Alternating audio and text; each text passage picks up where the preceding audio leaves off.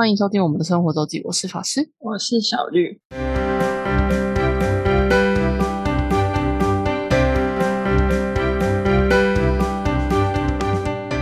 Hello，大家，我们又来到每周一次的生活周记的时间啦。没错，那我们这礼拜暂时没有什么要更新的，先来直接进入主题。这礼拜呢，要又要环游世界，又要离开台湾。嗯，法师，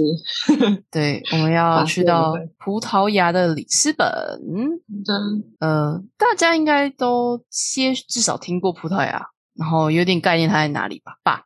有有。然后里斯本是葡萄牙的首都，是它的、嗯算是它的第一大城。那请问你知道葡萄牙第二大城市什么吗？波尔图吗？呃，对对对对，波多 （Porto） 波啊啊，波多就是比较多。波呃都有人就是看怎么翻啦。波哦波多也有念波波尔图，它应该是现在维基的用词。维基现在应该是写会写波波尔图吗？还是什么的？那波波多也有哎、波多应该是波多比较常见，我的印象中啊就是它它的英文字是 port portal portal 吧，我不确定它的发音，但 P O R T O 嗯，就是看你怎么音译，就是都是音译的。然后葡萄牙就是一个依靠在西班牙旁边，基本上其实就整个伊比利半岛的一左左下角一小块，然后也是长形的，然后它大概是台湾的二点五倍大，就是二点五台湾大，哦就也没有特别大。尤其你你你把伊比利半岛就是在 Google Map 看的话，就发现葡萄牙真的是很小一块。嗯，就是西班牙其实西班牙很大这样。对的。嗯然后刚刚说的波多是它在北部的第二大城，然后也是一个，然后也是在葡萄牙最大的港口之一，最大港口。所以嗯葡萄牙基本上最知名的两个城市就是里斯本跟波多。那我没有去过波多，但也蛮多人推，但听说风格非常不一样，就跟里斯本的感觉很很不一样。波多好像是比较一个就是一个海港城嘛，所以就一个比较 summer，然后比较阳光、比较休闲的感觉的样子。就是我从游记看起来跟去过人的耳口听起来。然后里斯本的话呢，其实葡萄牙跟台湾有点像，有一些地方上。然后呃，我觉得是氛围跟市容吗？怎么说呢？还有就是葡萄牙的食物的风味其实蛮多样化，就是大家一哦开始去欧洲都会觉得很困扰，就是有点不知道吃什么，然后就感觉都吃的就是很不管是很单一化，或是不是很合胃口，或是什么怎么样，或者你不知道要去哪吃。可是葡萄牙的食物，我觉得算是调味蛮丰富，然后跟台湾的感觉蛮像。哦，有饭吗？有有有啊，像隔壁哦，有有饭，然后像隔壁的西班牙就是炖饭很有名嘛，嗯，葡萄牙也有饭。其实我们那时候，我那时候在法国念书的时候，很常如果只去法超买饭的话，就是你没有特别去去找地方去有卖亚洲食物的饭的话，就是通常都是炖炖饭的用的米，嗯。就是他们那种西班牙炖饭用的米，就是才会才会有米，不然一般不会有米，不然就是要这边找就是寿司米才会有米这种东西出现。哦但寿司米就是你要有亚洲食物区的特别，就是葡萄牙跟西葡萄牙也有，就是西班牙也有，就是有吃饭的这个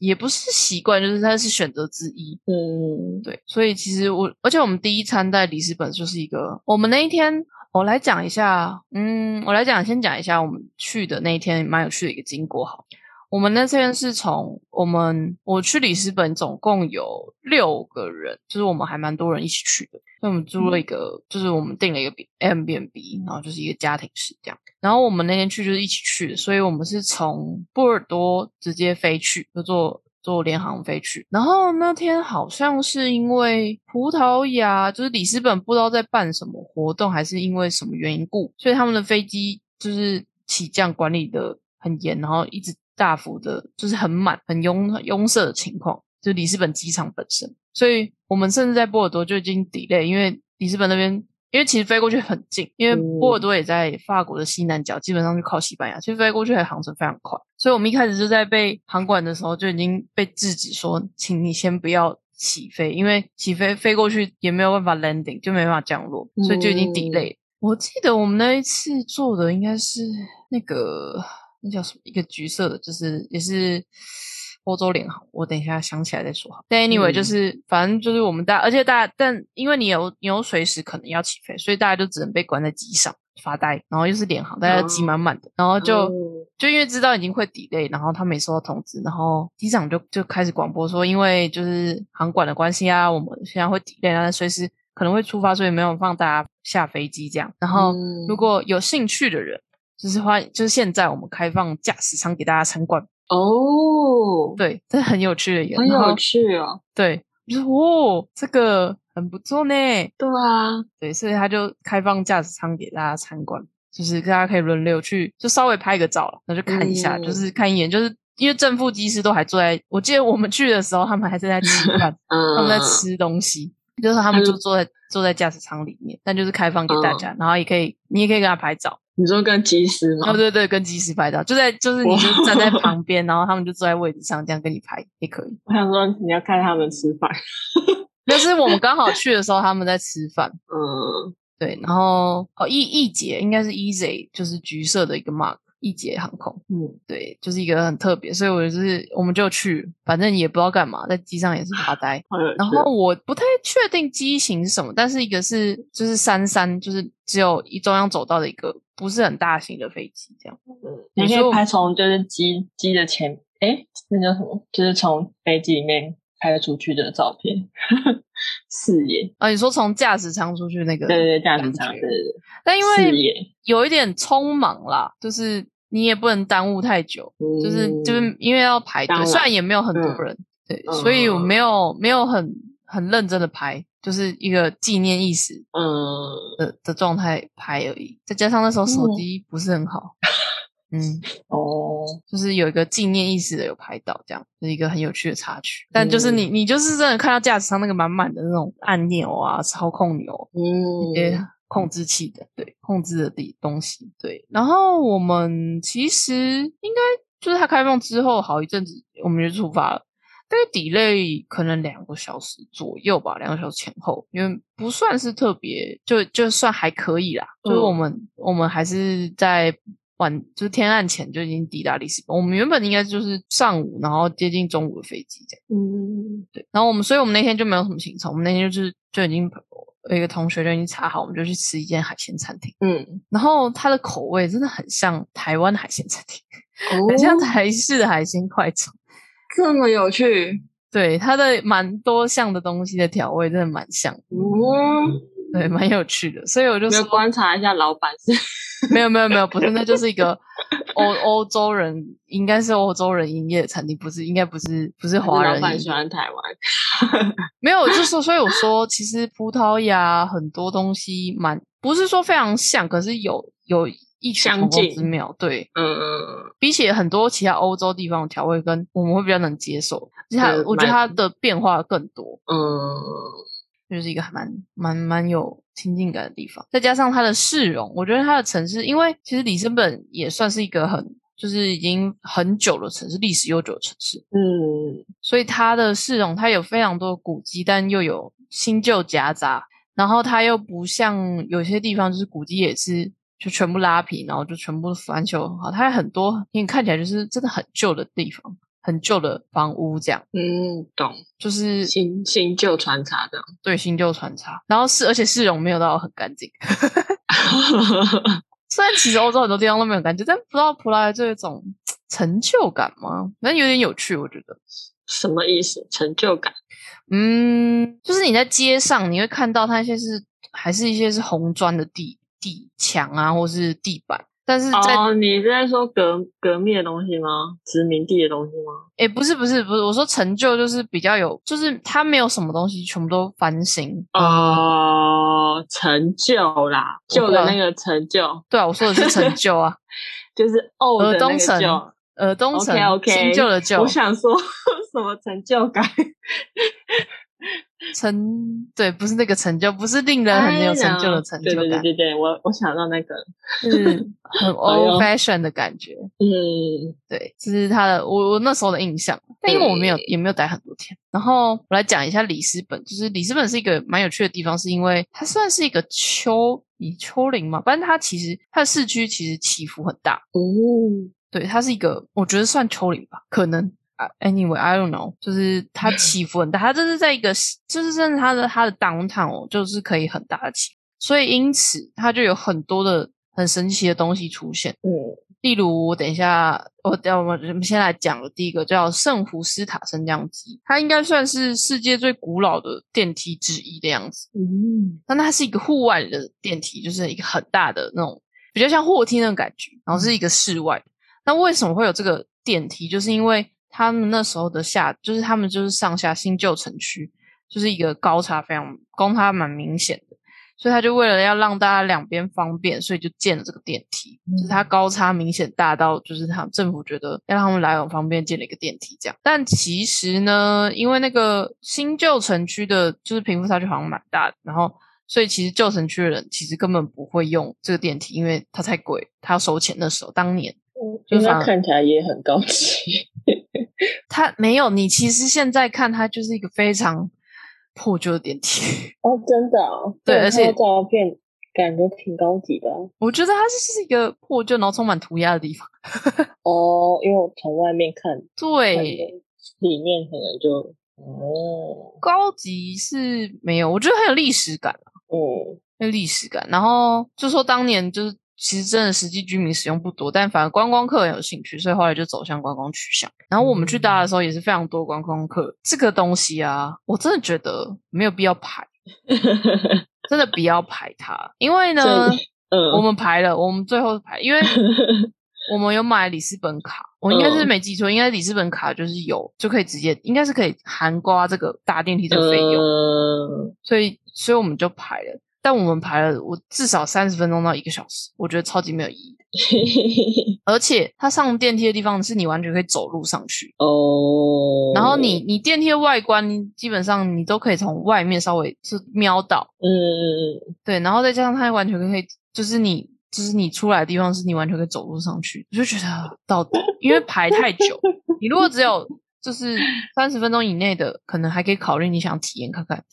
但我真的嗯觉得不值得，没有必要。嗯，不了推。解了解，不过话说回来，就是为什么这东西就是里斯本的高差很大，然后还有还有因为因为这个高因为高差还有三三个虽然叫升降梯，可它就不是电梯，它就是那个就很像我们去香根那种登山电车，我想想，就是走轨道的啦，就是一般的电车，呃，一般就是像轻轨那样，然后再只有一嗯路面电车，然后它是爬坡的这样，还是为了嗯就是为了爬坡减少大家就是一直爬上爬下的困扰，就是爬坡的专门的电车，然后有三条嗯在就是连接不同城城区的高低起伏的地方。就在 downtown，就在普拉斯，呃，里斯本市区这样，所以它就只有可能就一站或两站，它就是为了就是服务大家往高处去，或是往低处移动，就这样。嗯蛮有趣的。然后刚刚也讲到路面电车，葡萄牙呃里斯本本身呢也是有算是欧洲最古老的电车系统之一。好像我刚刚看了 Wikipedia 是他们有五大电车系统是很世界古老。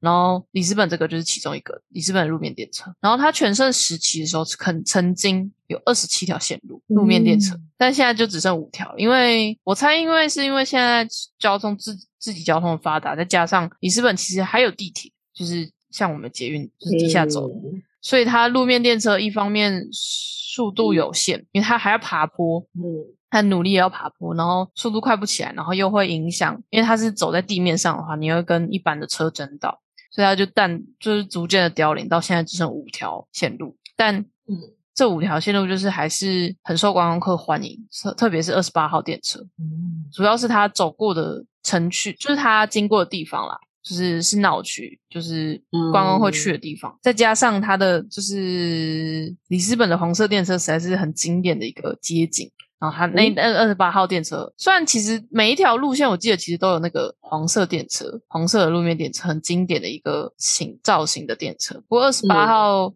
因为一方面它经过的是这些观光地，然后再加上它最后的终点是可以到里斯本制高，算是城区的一个制高点，就是可以有 view 的地方。嗯，所以二十八号电车其实很受欢迎，然后要注意它很容易挤不上去，很排的哦。哦，因为它通常他们里斯本的电车通常只有一节，就如果是那种往山上拍的，因为它动力的关系，嗯所以它通常只会有一节，然后所以它能承载量其实人数不并不多。那那这些游客非常喜爱，所以以它其实很不好不好等。尤其你在中间的时候，可能比较大战、热门站的时候，其实你上下车有没有机会有没有机会挤得上去，都是要看运气。嗯。不过就顺着讲去，所以刚刚就说了，里斯本是一个丘陵地，所以它有非常非常多的可以看，就是从制高点往下看的 view 的的叫观景台，嗯至少光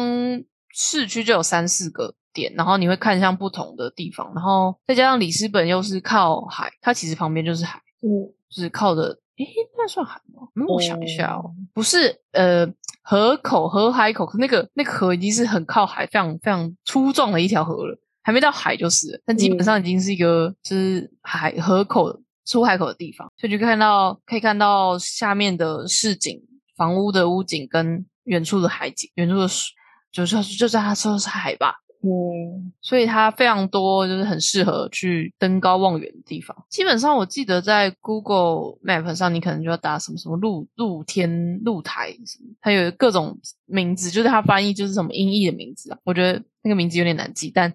呃，因为它会在不同的方向，所以看到景会不太一样。就是可以，大家如果有兴趣的话，可以挑一两个去。我觉得还很不错，就坐在那边，嗯然后看着就俯视而下的风景，然后可能有一些地方可能旁边就有就卖咖啡啊，就简单的咖啡车、嗯或者这种对的做，就很不错。这是里斯本的概略。那我要讲，我这次先讲两个点就好，好，其他的我们看我做功课的情况要不要有第二集。没问题。能讲两个，呃，第一个是国立瓷砖博物馆，这是中文名啦，但它就是什么 National 什么 Museum，就是瓷砖。要说的就是里，应该是里斯本跟整个葡萄牙，他们的花砖非常有名，哦所以呢，在各种地方你都可以在看到他们蓝白的那种花砖，或是各种不同形式的，非常多种。哦所以他们从大航海时代那个贸易时代那个东西就是输出非常有名的样子，所以才因此有这个国立瓷砖博物馆。然后如果看过葡萄牙的花砖，然后觉得蛮欣赏，觉得蛮漂亮的，我很强烈推荐国立瓷砖博物馆是一个好去处。嗯只是说呢，它的位置有点小偏，所以你搭地铁还要再转公车会比较好，就走路蛮远的。我有点忘记我们到底有没有走过，但我记得我们一直在犹豫，因为可能公车要等很久，然后但走路又很远的情况下，我们回程一直在犹豫着。但我觉得还蛮推荐的，如果喜欢葡萄牙那个花砖的的人的话，我觉得瓷砖博物馆它有里面有它有介绍历史，就是葡萄牙从么怎么开始有这个瓷砖的开始使用，跟比较特别的，说立体的瓷砖，就是它有凸起的不同的造型，然后或是整面呃，把它有点像作画一样，有葡萄牙的市景，就是很像呃，这样比喻有点夸张，就是什么《清明上河图》是瓷砖构成的这样感觉。嗯，很美。对，其实 我觉得很美，我觉得真的很美。对，是是街上有一些，就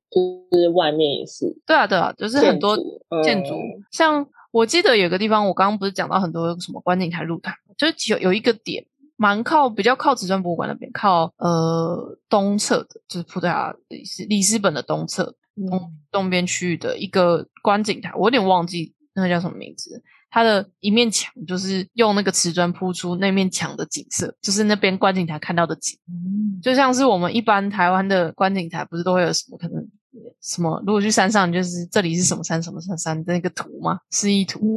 嗯就是他用瓷砖有做一个那边看到的风景，他没有特别标是什么是什么，可是他就用瓷砖做出了一个你在这边应该会看到的一个 view，嗯而且它就是一个户外，就是站在那里，我也觉得很厉害。就他们也不会，当然一定会有破损，可是好像也不会特别人去破坏它那样子。对，国立瓷砖博物馆是我印象蛮深刻的地方。葡萄牙那个花砖蓝色的，我们嗯上次去那个台南神农街，不是有有一面也蛮像的，嗯嗯，对对 那对，个那个蓝色，嗯是那种感觉。嗯嗯，就是那种感觉。再来，我来讲一下第二个地方是，它其实离里斯本蛮远的，罗卡角。但如果要去的话，大部分也是从里斯本去。然后它是整个就是欧洲大陆尼泊尔离岛的话最西端，是最西侧的一个地方的一个嗯海边的一个凸起的一个角，就是我们什么三角角各种角这种凸起的地方，它叫罗卡角。然后这边有一个有一个人立了一个碑，就是说这是海，这里是陆地的终结，海从这里开始这样。因为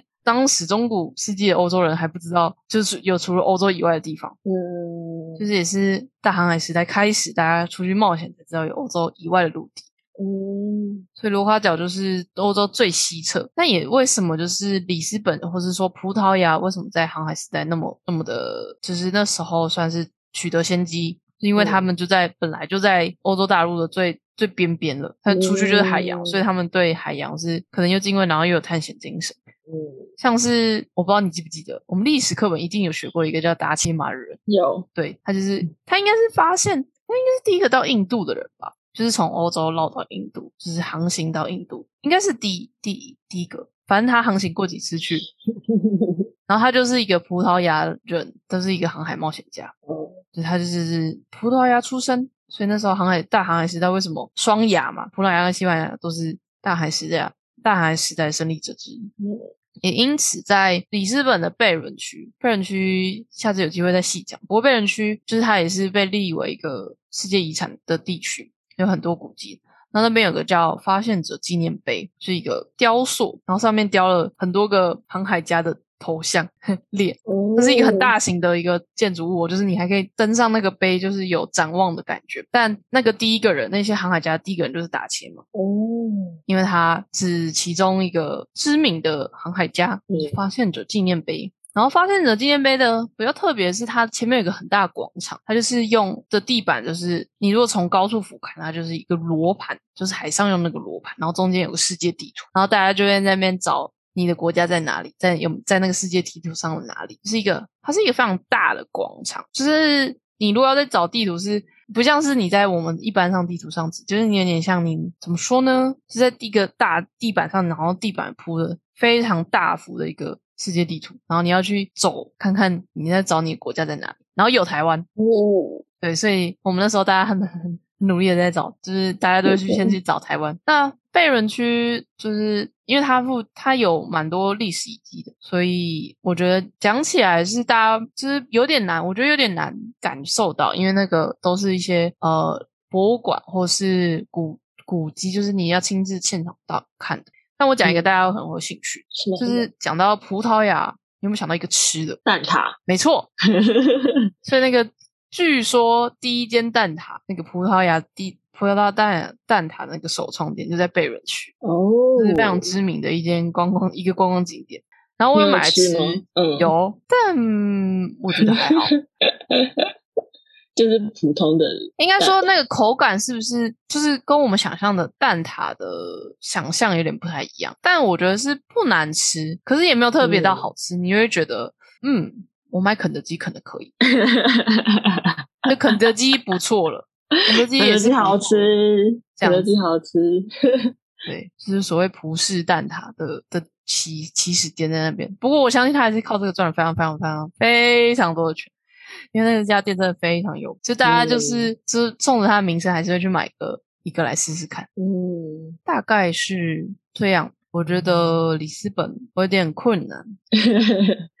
因为其实还有我来我来讲一下我我有去，但我没有目前没有讲到。的，一个是贝伦区，一个是 Sintra 地区，然后 Sintra 是比较离开里斯本一稍微离开一点，那边比较多的是城堡跟城基，对城堡。各那边有三四个不同的城堡，蛮有趣的，但它就是稍微离开市里斯本市区，是一个不错漂亮的，也是蛮漂亮的地方。但是这些东西，我觉得我我不知道大家，但我自己对欧洲史没有那么熟，有些东西比较难有这么有没有办法那么低调的讲解啦，我觉得。嗯，错，但我还是觉得里斯本是一个蛮平易近人的地方。但是有一点要注意是，里斯本算是扒手很多的地方。哦，哦对，葡萄牙算，因为葡萄牙整体经济在欧洲里面算应该是中中段班吧，有没有到中下？我觉得应该是没那么惨，但但是不算是特别前面。然后里斯本又是就像我刚刚说那个圣武圣武斯达升降升降梯。跟那些各种的电车，因为非常多观光客会去，所以就是一个扒手非常好下手的地方。嗯，我们有我我在欧洲唯一有亲眼目睹扒手也是在里斯本，哦，但不是，这不是我们，就是不是我们不是同行的人，不是同行的人。而且因为我们去里斯本有六个人，那我们就嗯同、我我之前也有讲过，我们同行的人就说，应该是别人会怕我们吧，感觉是一个 group，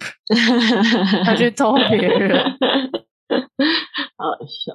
对，所以我们是没有人遭受什么就是金钱上的灾害，但里斯本据说扒手非常多，然后我也是有真的看到，嗯然后非常多游记也都讲到这一点，就是要，但不会有太再更可怕的行为，但是就是扒手，就是小偷，嗯就是自己的东西要看管好，尤其在尤其在交通工具上，像是刚刚说的那种路面电车，因为它很拥挤的情况下，人又多，对人又多拥挤的情况下，就是要小心财富。我刚刚原本想在嗯讲里斯本机场的时候忘记了，刚有提到我们是坐飞机去的嘛，这是小补充啦。就是里斯本算是一个交通很发达的地方，然后里斯本机场算离市区蛮近的，嗯所以你如果你可以看一下距离，甚至你有时候可以直接叫 Uber。如果要去住的地方，一开始的话不一定要坐地铁或其他交通工具，因为因为地铁它通常是会到 downtown 然后再转，就是看你你要去的所在地，我是这么觉得。然后里斯本嗯就是有火车、有地铁、有路面电车，还有各种奇怪的升降梯，跟 跟公车也非常多，因为就是它的高低起伏非常大。嗯所以它的交通工具非常非常的多样性跟丰富跟易达，嗯，就是其实交通公共交通非常方便。那就今天的里斯本分享大概是这样，有没有第二集呢？嗯，那我再思考看看。好的，那我最后小绿没有什么要分享的，对吧？没有，最后来讲一下我们在我家在上海上周应该是上周吗？就是前阵子呢，我们去了宜兰礁溪住了一个晚上，然后去了两个践行的地方，一个是东山的人山植物园，一个是礁溪的盘马古道。东山的呃人山植物园，我不知道有没有人听过了，我没有听过。它还算算是稍微知名，就是你蛮好查得到，而且它跟旁边的新寮瀑布就是非常近，所以他们可以是一组的搭配。嗯，新寮瀑布我个人蛮推荐，就是它可以不用走到非常远，你就可以看到蛮壮观的瀑布，CP 值很高，赞。但新寮瀑布因为我们去过太多次，然后再加上呃，因为是瀑布嘛，所以它有些地地方是比较容易湿湿滑的，然后高差也算是稍微大，但路不长，这样，所以我们这次带我奶奶就没有去新寮瀑布，我们就去了人山植物园。然后人山植物园，它的占地面积其实蛮广，但我很意外的是，它居然是一个，应该是因为公营，然后是一个完全不收费、免费的地地方。哦，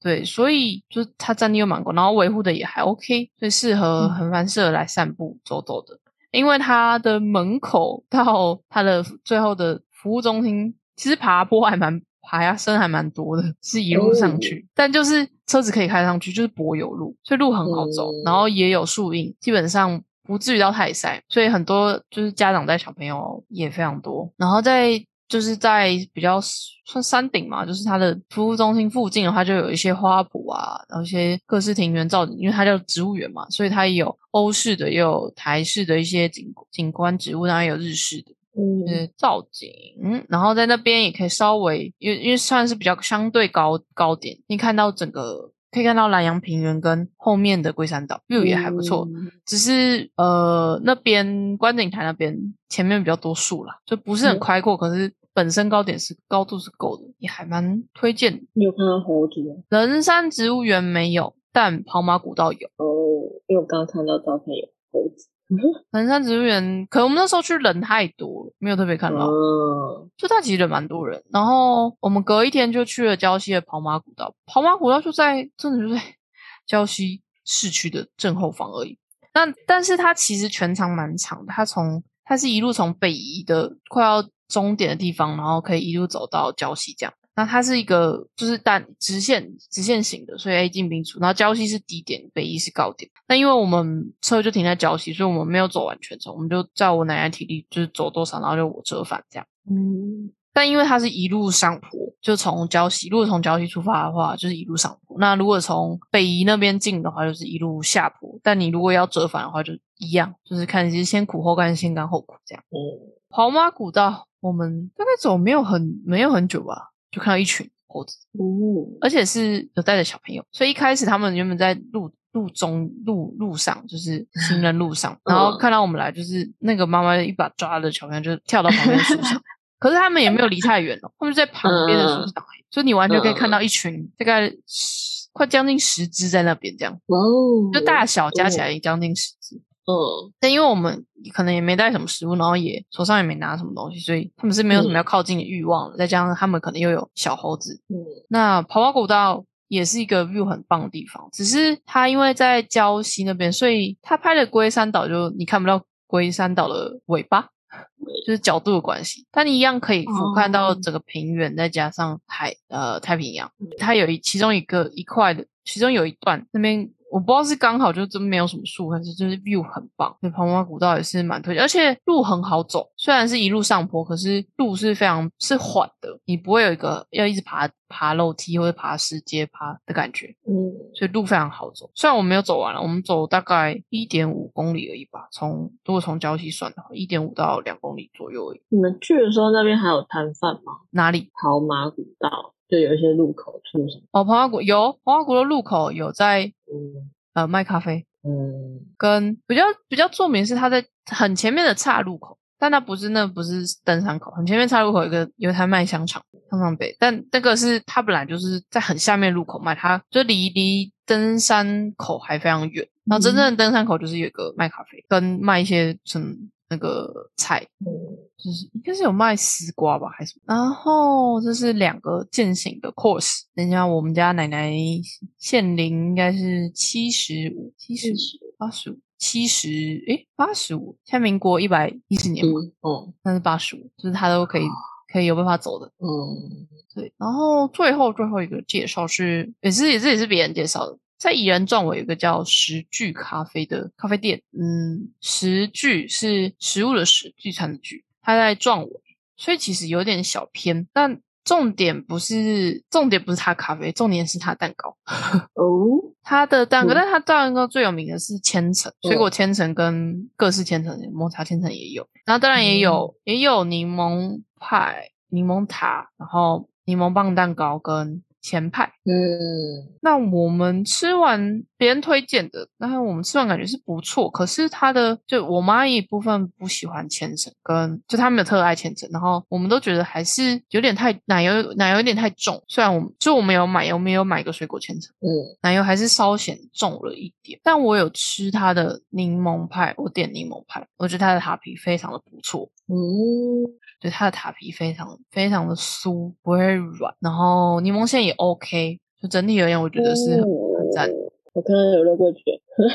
有肉桂卷，但我们家人也不太爱肉桂卷，所以没有点。没事没事，好多哦，好多种，它最有名应该是千层啦，就是嗯千层出名，然后它蛋糕也不便宜，但算还蛮大一个的。嗯不过你说，如果要我现在就吃过，有没有推荐一定要特别绕去？我倒觉得还好。嗯，但你如果有顺路的话，我觉得是可以考虑。然后，或是你喜欢千层的话，也可能可以考虑。嗯